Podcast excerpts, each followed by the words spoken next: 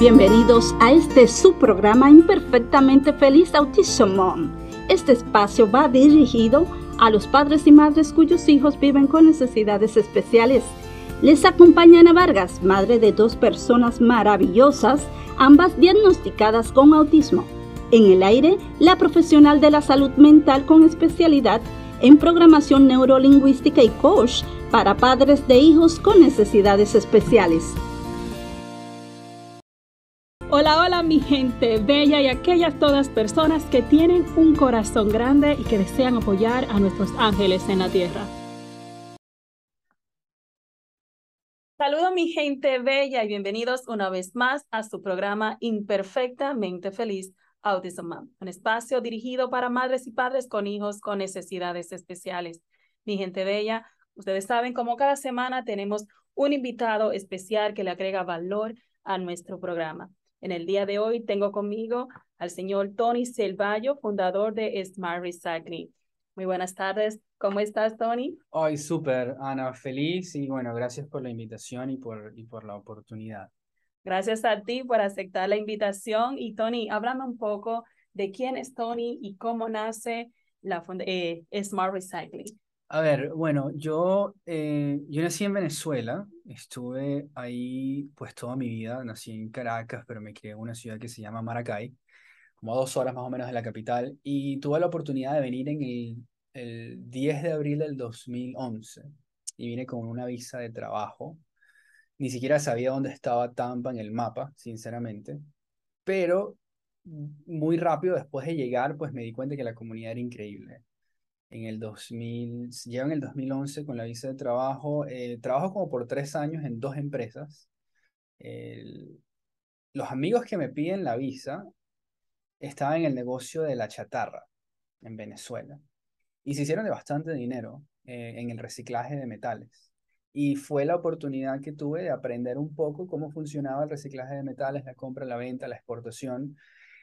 Entonces, cuando llego acá, obviamente estoy trabajando en la misma industria, y en el 2014 decido, decido comenzar mi empresa y fue enfocada también en, en reciclaje. Fue eh, uno, de, las, una de, las, de, los, de los rubros con los que estábamos trabajando en ese momento era computadoras. En el 2014 era, era un, un tema bastante caliente por, por, por el impacto, ¿no? Porque es muy tóxico. Los electrónicos son bastante tóxicos y no hay un plan como tal para poderlos reciclar. Entonces la mayoría de ellos terminan llegando a los botaderos o terminan siendo incinerados o terminan llegando al, al mar y última, últimamente pues no, eh, es un contaminante increíble. El, eh, si por lo menos ven las estadísticas de los basureros, de los landfills, aproximadamente 2% del volumen son electrónicos prácticamente nada, nada más 2%. Pero ese 2% representa el 80% de la toxicidad dentro de esos botaderos. Entonces, imagínate, la batería de un celular tiene suficientes contaminantes como para destruir 100.000 galones de agua. Entonces eso fue lo que me llamó la atención y así fue como entré a la industria. Y, bueno, en el 2014 empiezo a conectar con la comunidad, empiezo a, unirme a grupos, porque como no sabía nada y ni conocía a nadie, entonces en ese momento me empiezo a conectar con grupos como, como Prospera, en ese momento se llamaba Hispanic Initiative uh, Business Fund, y con la Cámara de Comercio de Tampa, ellos tenían un grupo de, de profesionales jóvenes que se llamaba Emerge Tampa Bay y, comienzo, ¿no? Por ahí, a, a, entender qué es lo que era conectar con la comunidad, porque en los países de nosotros, pues eso como que no existe mucho, ese concepto de comunidad no existe. Y, y, bueno, me acuerdo que cuando estaba comenzando en el networking, pues, pues la pregunta típica siempre era, bueno, si alguien tiene computadoras y no saben qué hacer con ellas, nosotros las podemos reciclar. Y efectivamente tenía gente que me llamaba que decía, oye, tengo 10 computadoras que acaban de cambiar en la oficina o tengo un closet lleno de equipos y no sé, no, sé qué hacer con ellos.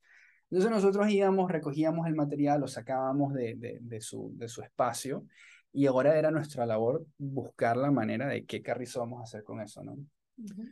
Y una de las cosas que me llama la atención era que eh, al principio no, yo no soy alguien que está muy enfocado en la tecnología, pero yo podía reconocer que em, las computadoras en realidad estaban en muy buen estado. Entonces sabía que no los podía tratar con mucha tarda porque todavía obviamente tenían un valor y sobre todo viniendo de Venezuela, pues me daba cuenta de que, de que, de que obviamente hay gente que todavía puede necesitar algo como esto. Y bueno, en uno de los eventos, en uno de los eventos donde estaba, vino una organización sin fines de lucro y, y, se, y se acerca a mí y me dice, oye, si tienes computadoras baratas que te podamos comprar, nos encantaría la oportunidad de comprártelas porque no tenemos gente, no, o sea, tenemos, nosotros trabajamos con niños, trabajamos como con 200 o 300 niños al año y no tenemos computadoras. Entonces eso para mí fue un choque cultural increíble porque nunca me hubiese dado, nunca, nunca hubiese podido pensar que en un país tan increíble como este hubiese habido un, una brecha infraestructural tan grande. Y nosotros dijimos, bueno, no tengo el corazón para venderte las máquinas, pero nosotros tenemos computadoras en la oficina. ¿Qué te parece si te regalamos 10 máquinas, no? Y bueno, traje un amigo que sabía instalar el sistema operativo, le cambiamos el disco duro a las máquinas, las repotenciamos un poco y las dejamos listas para poderlas entregar. El día en que las estábamos entregando fue increíble porque la gente estaba llorando, los medios de publicidad estaban allá cubriendo la historia, y estamos hablando de que era algo que para alguien era literalmente basura y para otra persona era algo tan impactante que, que ameritaba ese nivel de, de emoción y de agradecimiento. Entonces en ese momento como que me doy cuenta de que tenemos una oportunidad increíble. Quedé, quedé obsesionado con esa, con, con la oportunidad de crear un, un, un ganar, ganar, ganar, ¿no?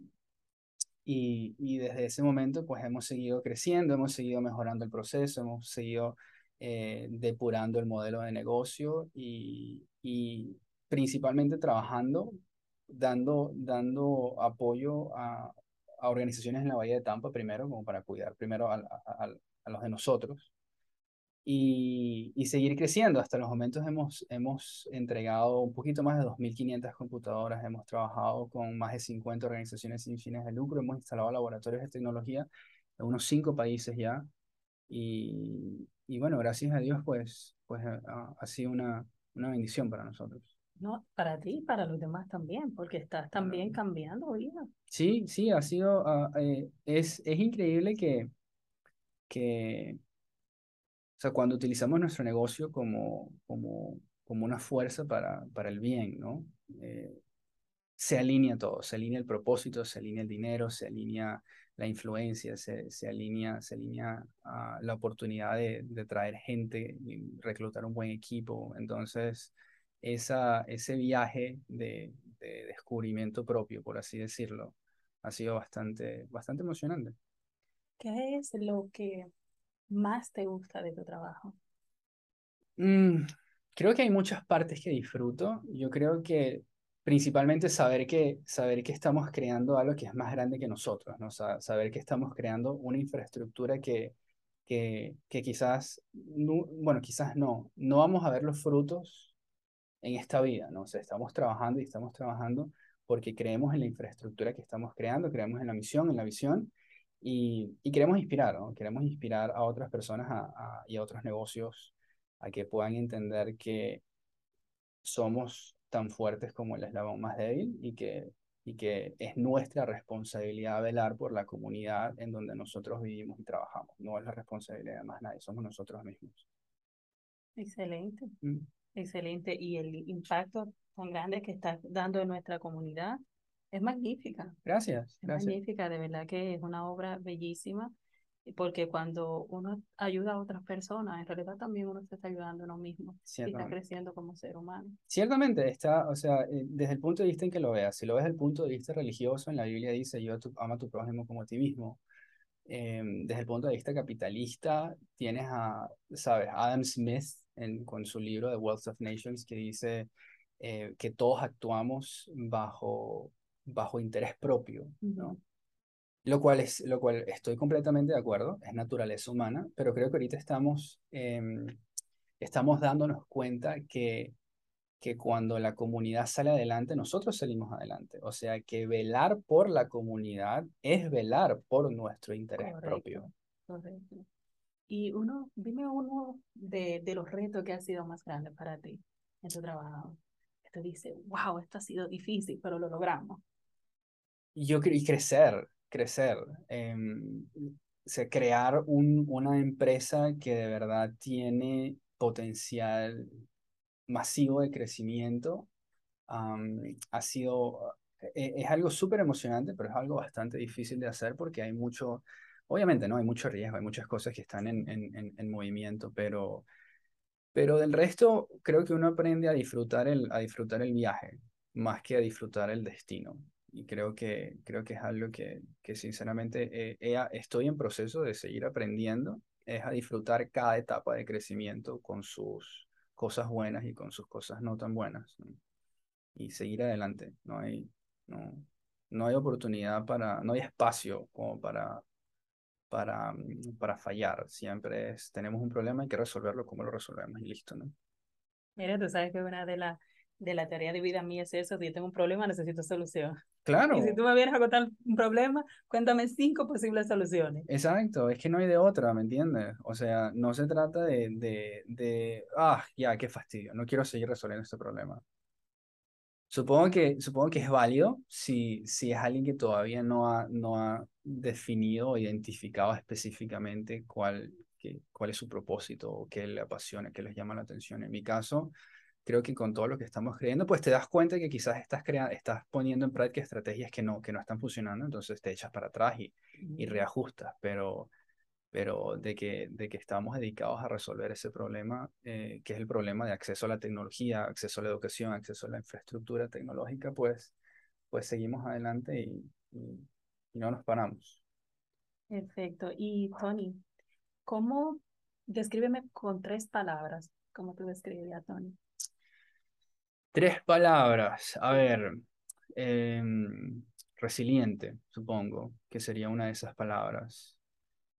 Eh, otra de las palabras puede ser... Em, oye, me pusiste justo en el punto, ¿no? Resiliente sería una, em, yo diría... La disciplina no te describe. Yo creo que no soy una persona disciplinada. Yo creo que estoy aprendiendo en el camino a ser disciplinado porque te das cuenta que el único camino al éxito en realidad es la disciplina. Pero no me considero una persona disciplinada ni paciente tampoco, pero de nuevo es otra de las cosas que tienes que aprender.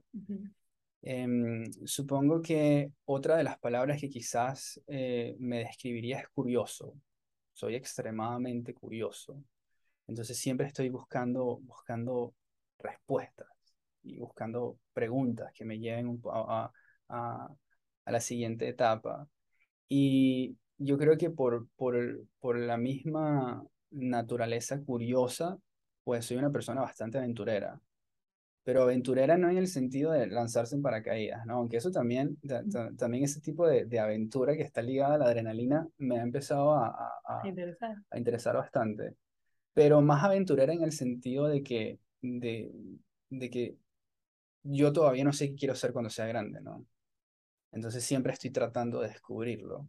La gente me pregunta, bueno, pero ¿qué, qué, qué quieres hacer? ¿Cuál es tu propósito? ¿Cuál es tu, cuál es tu, tu norte? Y, y, a estas alturas no sé todavía. Entonces, la naturaleza curiosa y la naturaleza resiliente, pues me llevan hacia aventuras diferentes. Y, y bueno, ya veremos qué pasa de aquí a unos años. ¿no? Ok, perfecto.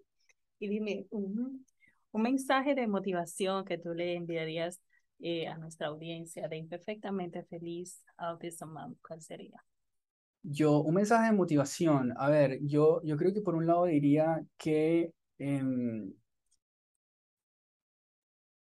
por un lado diría que el, nos enfocamos mucho en, que lo, lo acabo de decir ahora, ¿no?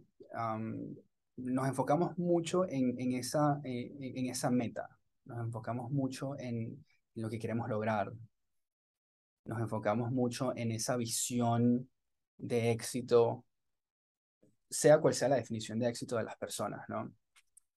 Y se nos olvida que lo más importante es el camino, lo más importante es disfrutar ese proceso de crecimiento personal, espiritual, profesional, que te va abriendo puertas y que te va haciendo una mejor persona. Hay, hay, un, hay un, un, uh, motivational speaker, un bien famoso que se llama Brian Tracy, y él tiene un dicho que dice, el primer millón es el más difícil, el segundo millón es inevitable por la persona que te tienes que convertir para poder llegar a ese primer millón. O sea, uno va por un cambio, un, por un cambio, por una evolución personal, profesional, espiritual, como acabo de decir, que, que si, si, si estás cerrado a eso, pues, pues entonces no te estás enfocando en lo que deberías enfocarte. Y, cada etapa tiene, tiene, tiene, sus, tiene sus cosas buenas y, y, sus cosas que te dejan aprendizaje. Entonces, no, no, no se enfoquen tanto en, en, ese, en, esa, en esa idea final de lo que, de lo que creemos que sea, que sea nuestra meta, sino eh, también, también disfrutemos el, el, camino que nos lleva hasta allá. Súper, excelente. Mira, Tony, y si las personas de Imperfectamente Feliz eh, deciden contactarse contigo, ¿cómo lo pueden hacer? ¿A través de tus redes sociales? ¿Algún sí, sí, por supuesto, directamente las redes sociales, todas mis redes sociales son iguales, arroba T de Tony, Selvallo, S-E-L-V chica, A-G-G-I-O. Ah, la empresa principal de nosotros es eSmart Recycling, uh, o sea que por nuestra página web y, y ya, uh, por, ahí, por, por, ahí me ubican. Perfecto, perfecto. Y mi gente bella, yo le voy a estar dejando una breve descripción de, de las redes sociales de Tony y también de la website de ellos, para que así si desean contactar a Tony lo puedan hacer pues directamente a través de sus redes sociales. Tony, muchísimas gracias por estar con nosotros hoy. No, gracias a ti, gracias por la invitación, por tu plataforma y, y bueno, fue un gusto. Gracias, gracias. Saludos. Pues mi gente bella, recuerden vivir un paso a la vez, sin prisa y con mucha calma. Acepta, ama y vive imperfectamente feliz. Mi nombre es Ana Vargas y estoy aquí para servirles. Recuerden seguirnos en nuestras redes sociales como Imperfectamente Feliz, Autism en Facebook y en Instagram y en YouTube como Family Resources and Consultation Services. De igual forma, también en Facebook como Family Resources and Consultation Services. Tengan todos un excelente día. Hasta luego.